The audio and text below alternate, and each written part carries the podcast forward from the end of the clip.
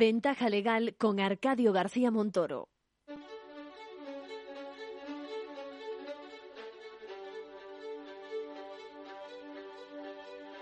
La entrevista, escuchar, es compartir conocimiento.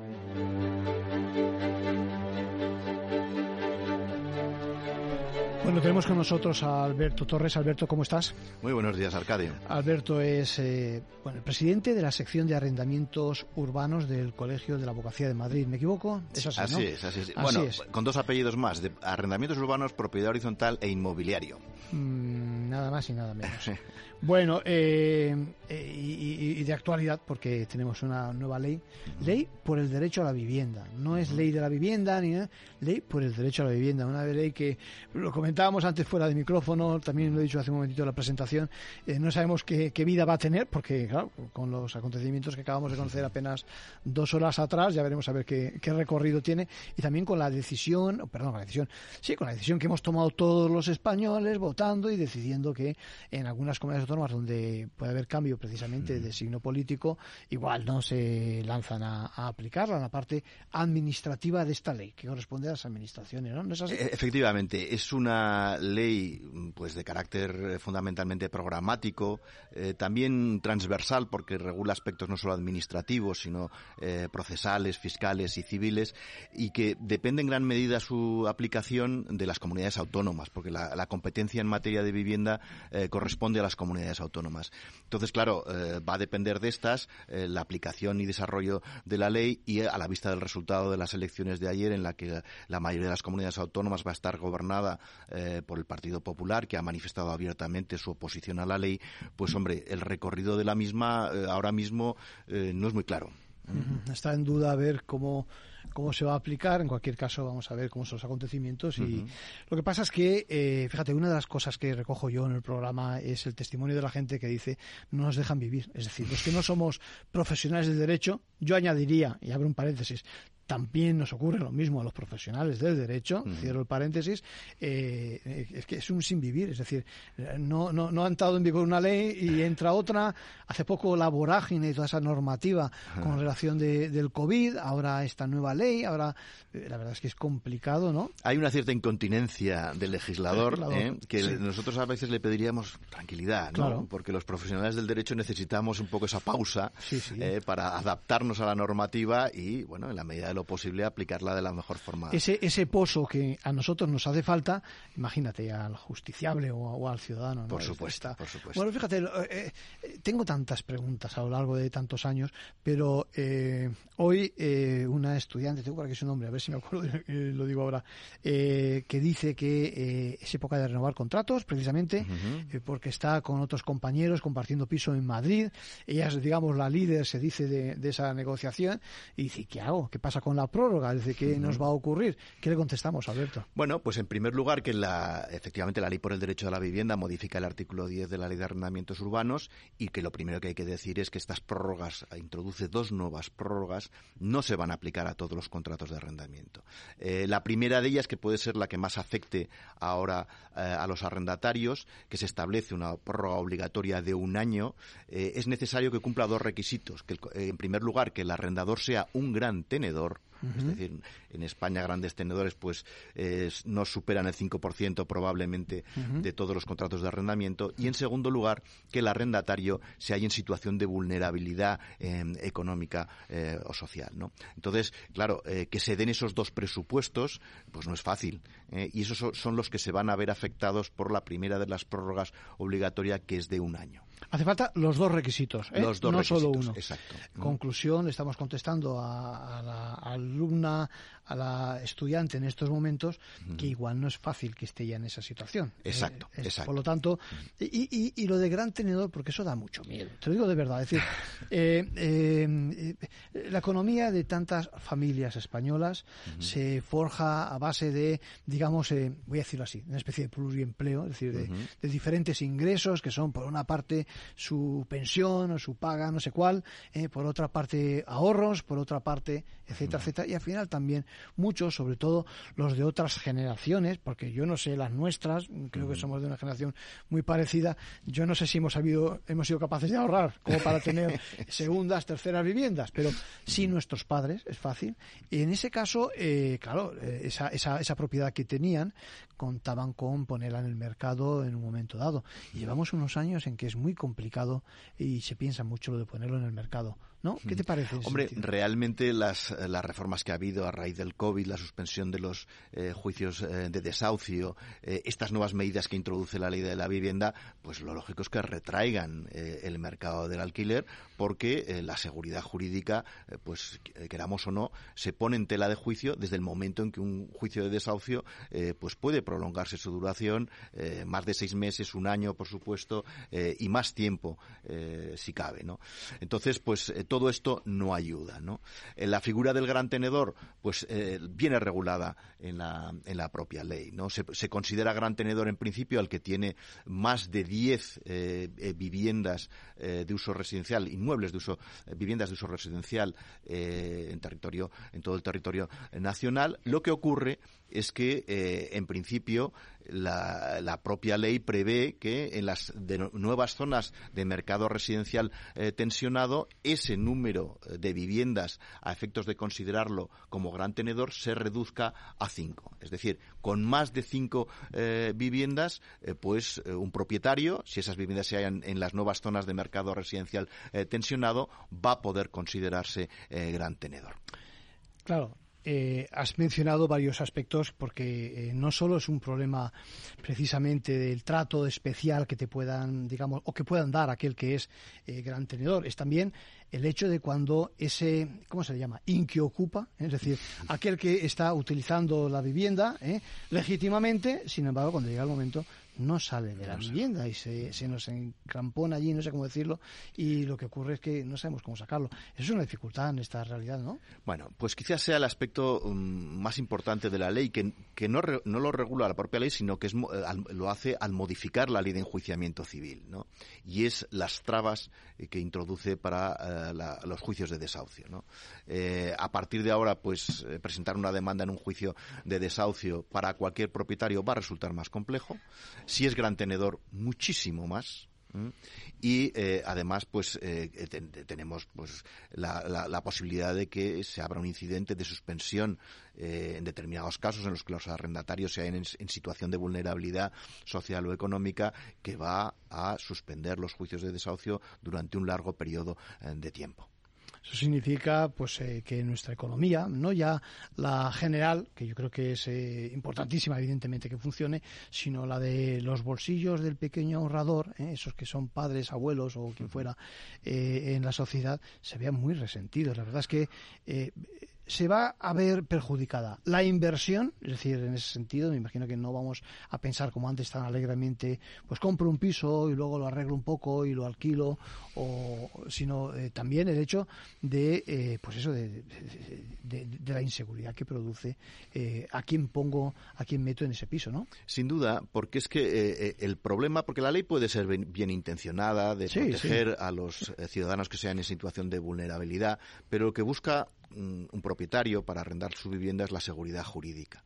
Y desde el momento en que eh, se pone en tela de juicio esta seguridad, repito, simplemente por la dilación de los procedimientos de desahucio y la dificultad que va a tener en recuperar eh, su propiedad en caso de, impago de la renta, pues eh, hace mucho más complejo todo.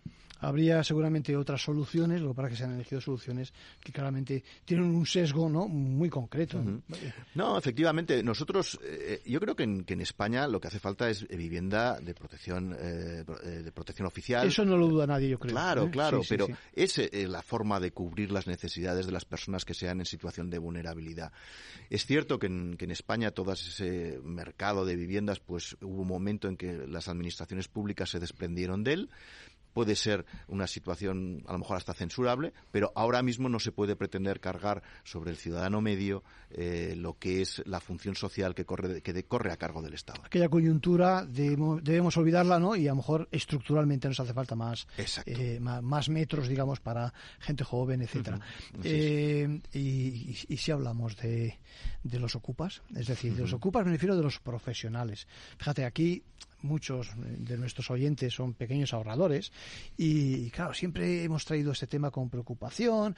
Eh, conocemos de las iniciativas que ha tenido desde algunos profesionales. Me estoy acordando de una profesional del Colegio de Abogados de, Mataró. No me acuerdo su nombre.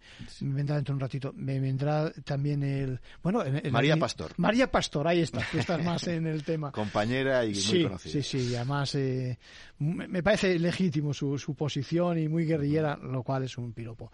Y luego y luego también incluso iniciativas como por ejemplo la del Ayuntamiento de Madrid también, ¿no? Siguiendo siguiendo el tema, hemos tenido aquí sus representantes, pero aún así, aún así no, no la cosa no, acaba de solucionarse, ¿no? Vamos a ver, si ya lamentablemente sufrimos un colapso en los eh, tribunales de justicia que hace que los procedimientos judiciales no vayan con la celeridad que todos desearíamos, si a eso añadimos que hay una regulación eh, que, bueno, pues que hace retrasar ya de por sí con, requisitos y con incidentes eh, lo que es la, la resolución de estos procedimientos, pues es la combinación explosiva ideal eh, para que ahora mismo situaciones de ocupación pues se prolonguen en el tiempo y pues dificulten la recuperación de la posesión, no ya digo en un tiempo prudencial, sino es que dificulten durante muchos, muchos meses la recuperación de la posesión de los, de los Yo prefiero decir años, pero bueno. Tú, bueno, pues casi... tú te curas más en salud por lo que dices, pero yo prefiero decir años, es una cuestión mía, tú no te preocupes. bueno, y, y luego está el tema de, ese concepto, no solo de pequeño y gran tenedor, que es discutible por la cantidad, etcétera, etcétera, y demás, de metros que uno tiene y demás, y propiedades, sino también el concepto de las zonas tensionadas. ¿No crees que ese es un tema más urbanístico, ¿no? y más de, ayuntamiento que no tiene por qué repercutir precisamente en, las personas de a pie, ¿no? Que tenemos un pequeño ahorro. ¿Qué te parece? Hombre, por supuesto, es un concepto administrativo eh, cuyo desarrollo va a depender absolutamente de las comunidades autónomas y de las entidades locales, eh, con lo que todo ello trae consigo, ¿no? Además, pues estamos viendo que pueden cambiar de, gobierno en eh, un momento dado en que todo lo que se diga un día mm, luego al, día siguiente pues pues cambie no van a ser ellos Vamos a ver, también la ley prevé, hay que decirlo, que no se decreten, se declaren estas zonas de mercado residencial tensionado arbitrariamente. Exigen una memoria, exigen un, un, procedimiento, eh, la posibilidad de, impugnarlo, pero al final eh, la realidad es que va a quedar al albur de lo que decida el partido eh, político que gobierne la comunidad autónoma o la entidad local correspondiente. Sí, además, en la práctica se legisla, digamos, se regula en este caso, y en efecto si lo hacen mal, no sé cuántos años después se declara que lo hicieron mal. Pero claro, mientras tanto, ¿eh? Eh, pues está el propietario con esa situación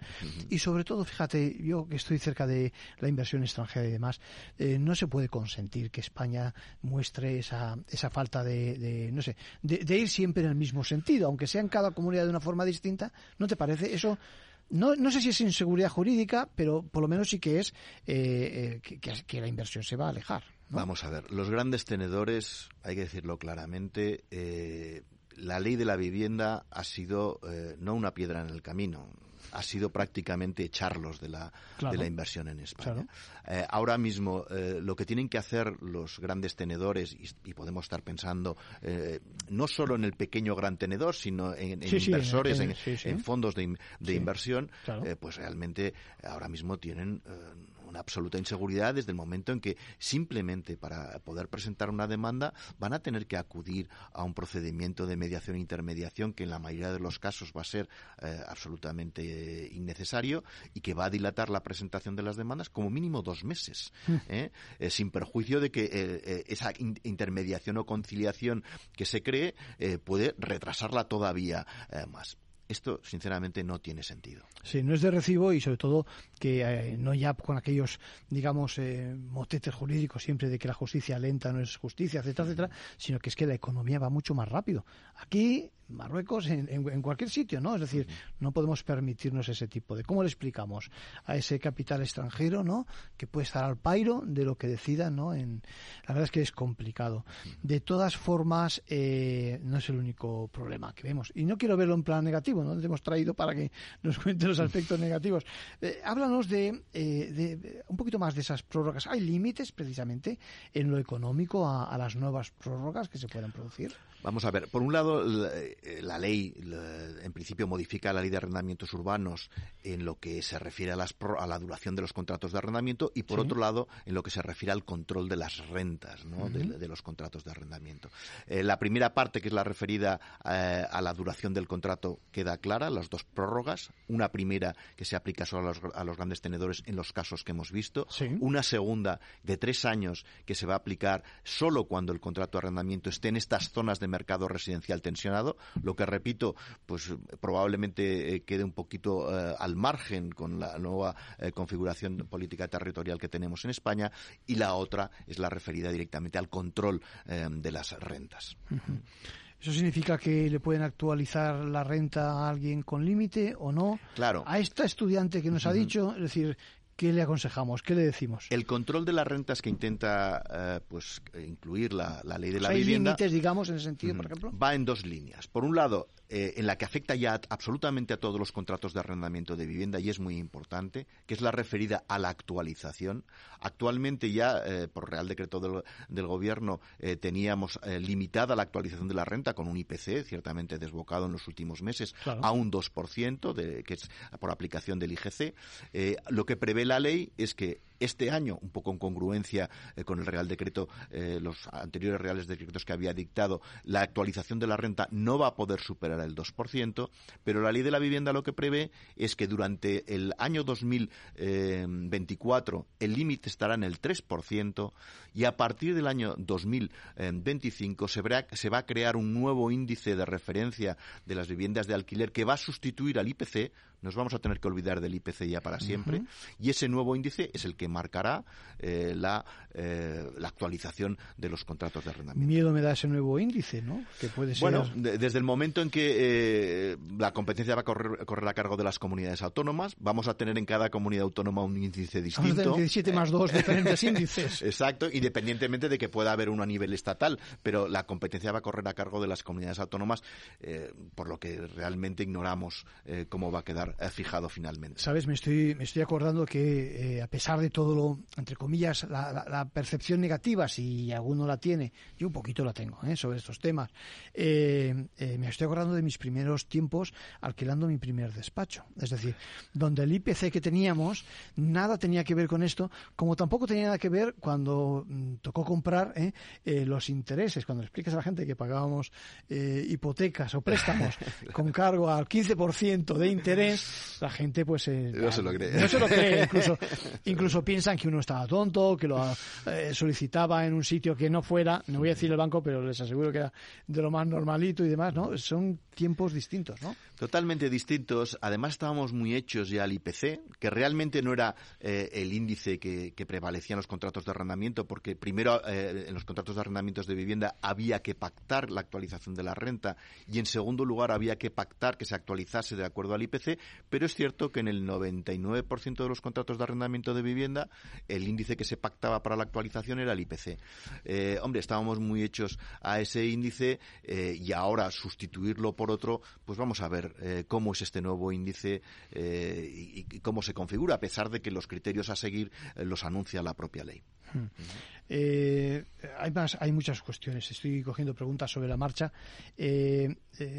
Por ejemplo, me preguntan también cómo hago con respecto al contrato y a la relación que tengo con el, con el, con el arrendador, en este caso, en lo relacionado a cuando en el contrato me dicen y esto este capítulo económico va dirigido a pues a garantías o a, lo que fuera porque hay una pequeña confusión precisamente en ese sentido ahora no pueden pueden exigirse más garantías no cómo es eso vamos a ver las garantías en los contratos de arrendamiento de vivienda están limitadas eh, solo se puede eh, garantizar con una mensualidad de la renta, que es la fianza, y con una garantía complementaria de otro mes.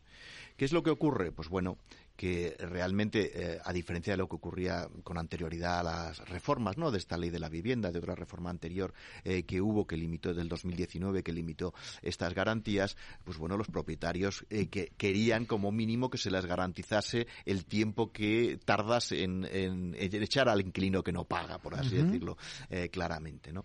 Entonces, lo que se ha sustituido en una interpretación un poquito flexible de, la ley es la, se ha introducido la figura del fiador. Entonces, la mayoría de los contratos de arrendamiento de vivienda, eh, pues lo que se pide, al estar limitadas las demás eh, garantías, la figura del fiador, que podemos decir que hasta podría ser discutible por el espíritu de la reforma del 2019, que fue limitar totalmente esas garantías. Lo que ocurre es que lo que se ha interpretado es que lo que pretende proteger la reforma del 2019 es el desembolso del arrendatario en el momento de firmar el contrato, pero ello no es óbice para que pueda traer un garante que, eh, que no solo eh, la renta, sino cualesquiera otras, otros incumplimientos que puedan derivarse del contrato de arrendamiento. Con lo que ahora, en los arrendamientos de vivienda, solo encontramos un mes de fianza, un mes de, renta complementaria y, si acaso, la figura del fiador. Cualquier otra garantía eh, sería ilegal. Importante esto del fiador. Déjame que haga hincapié en el tema porque eh, es fundamental que expliquemos qué es la posibilidad de que alguien, otra persona, física o jurídica, una empresa, se ponga, digamos, a nuestro lado, por decirlo de alguna forma, y en el momento en que nosotros no cumplamos, se le puede exigir a esa persona el cumplimiento. ¿Es así? Es así, efectivamente. Y normalmente es muy común en los arrendamientos pues a estudiantes, que sean los, los padres los que eh, afiancen el contrato de arrendamiento. Pues es la persona física eh, que va a garantizar el, el, cumplimiento del contrato en favor del eh, arrendador. Como solución no parece mala solución de hecho, yo me acuerdo haber firmado contratos en ese sentido como arrendatario de ese tipo, ¿no? Bueno, es una solución. nada. Y, repito que es en una interpretación un poquito flexible de lo que es la. ¿Por qué? en ese sentido? Porque realmente eh, el espíritu de la reforma del 2019 era eh, limitar las garantías, como fuese, ¿no? Eh, lo que ocurre, bueno, pues que una interpretación que yo creo que se está imponiendo en la práctica, aunque no tenemos todavía jurisprudencia al respecto, pues permite introducir la figura del A flexible dices en sentido de abierta, es decir, de que se está imponiendo. ¿eh? Exacto, en, la, en, la, vida real de cotidiana. Vale. Eh, háblanos de los locales. ¿En hasta qué punto todo esto afecta al profesional que tiene locales y demás de negocio? Cuéntanos. En nada. En nada. En nada, afortunadamente para la relación entre arrendador y arrendatario en los locales de negocio, eh, queda eh, al libre arbitrio de las partes, la libre voluntad, la, firma del contrato y la configuración de todas sus cláusulas. Ahora bien, la propia ley eh, prevé en una, de sus disposiciones, ahora no recuerdo exactamente cuál, pues crear una comisión de estudio para la modificación de los contratos de arrendamiento para uso distinto al de vivienda, con lo que realmente el legislador tiene en mente también la posible intervención de esos contratos de arrendamiento de uso distinto al de vivienda, que sería una cuestión muy peliaguda. Muy peliaguda. Eh, lo que pasa es que se me ocurre un chiste malo. Eh, con fecha de hoy, en la situación en la que estamos, ya sé que la ironía en la radio se entiende muy mal, pero ¿dónde estará ese legislador para entonces, porque con los acontecimientos que estamos viviendo, ¿no te parece? Hombre, pues probablemente eh, la, propia ley de la vivienda recoge otras disposiciones en las que deja a un desarrollo futuro próximo, incluso los propios índices de referencia, eh, la creación de los propios índices de referencia, que vamos a ver con un nuevo marco político cómo, cómo, queda. cómo queda. Eh, en realidad, en el mercado, el papel de las inmobiliarias, déjame que cambie un poquito y le dé una visión más económica, más de, de negocios, el papel de las eh, inmobiliarias es fundamental. Eh, hace poco me decía, incluso por cuestiones eh, personales, me decía alguien en una inmobiliaria, un responsable, me decía que, se veían, digamos, atacadas por todas partes y que ni siquiera podían tener negocio propio en el sentido de ser tenedores de, de más de X lo que fueran, ¿eh? propiedades, ni, ni por otra parte, pues se veían totalmente desbordados por lo que son las redes sociales y que cualquiera, como aquel que dice, enseña el piso con cuatro fotos o con un reportaje mejor que lo que puedan hacer ellos, ¿no? Eh, ahí hay, tiene que haber cambios, ¿no? Parece que el sector va a cambiar, ¿no te parece? Hombre, pues, pues por supuesto, ahora mismo mm, hay, tienen que, reinventarse, ¿no? Porque la, la situación está muy complicada y además desde el momento en que la propia ley, pues no, no les favorece, ¿no? Vemos que ahora los, lo que son los gastos de intermediación de los contratos de arrendamiento de vivienda, por ejemplo, que antes solo los debía sufragar el arrendador cuando fuese una persona jurídica, ahora mismo los va a tener que sufragar el arrendador en todo caso. ¿Qué ocurría hasta ahora en la práctica? Pues que esos honorarios del, del agente de la propiedad inmobiliaria o de cualquier otro intermediario que interviniese en, eh, en, la, en la, mediación del, del, contrato, pues los abonaba eh, el arrendatario. Ahora los va a tener que pagar el arrendador, pero sabemos que los efectos van a ser otros, es decir, el arrendatario al final va a acabar pagándolos de una manera o de otra, o van a prorratear eh, esos gastos en la renta, o, eh, en fin, o, o, se hará de otra forma, ¿no? Son medidas que no ayudan eh, que, realmente van en contra de unos profesionales y que el efecto yo creo que es eh, totalmente pernicioso para todas las partes.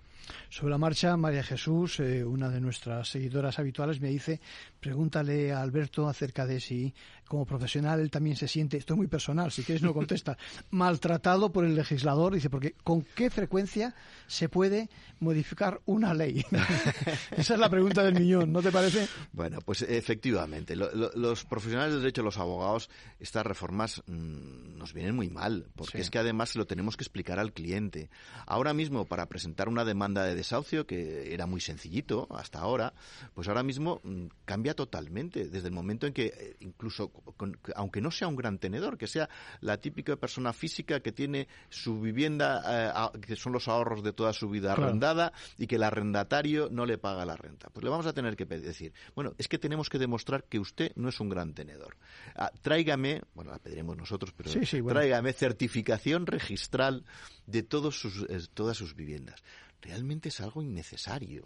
¿eh? que nos obliguen, eh, además, certificación registral, ¿por qué no nota simple? Porque la certificación registral es más cara. Ahí estamos. Entonces, claro, estamos hablando con una persona que, que no entiende la situación y que además nosotros les vamos a tener que explicar que esto le va a costar más todavía y que le vamos a tener que pedir en nuestra provisión de fondos, además estos gastos de las certificaciones eh, registrales. Entonces, claro, eso a nosotros como profesionales pues no nos gusta, ¿no? Y, y yo creo que se tenía que pensar un poco también en, los abogados eh, Que, que, nos consultaran cuando se hacen estas reformas, que se lo íbamos a decir muy sencillo. ¿eh? Mm. Eh, esto se puede hacer de forma más fácil. Claro. al final, digamos que somos también sufridores, María Jesús, que lo sepas, si no lo dice Alberto, lo digo yo, y que, y que a veces creéis que somos nosotros los que ponemos esas trabas, son trabas legales y nosotros somos un mero instrumento que decimos, si no pasamos por aquí, desde luego, no va a triunfar nuestra causa. Alberto Torres, yo creo que nos has dejado muy claro las cosas a fecha de hoy. Y digo de a fecha de hoy porque no sé cómo están las cosas, ¿eh? pero te agradezco que hayas eh, hecho estos comentarios tan precisos a nuestros, a nuestros oyentes. Seguiremos en contacto y dale fuerte en, ese, en esa sección de derecho inmobiliario, ¿no? etcétera, del, del Colegio de la Abogacía de Madrid. Muchas gracias por tu, por tu visita. Muchas gracias, Arcadia. Ha sido un placer.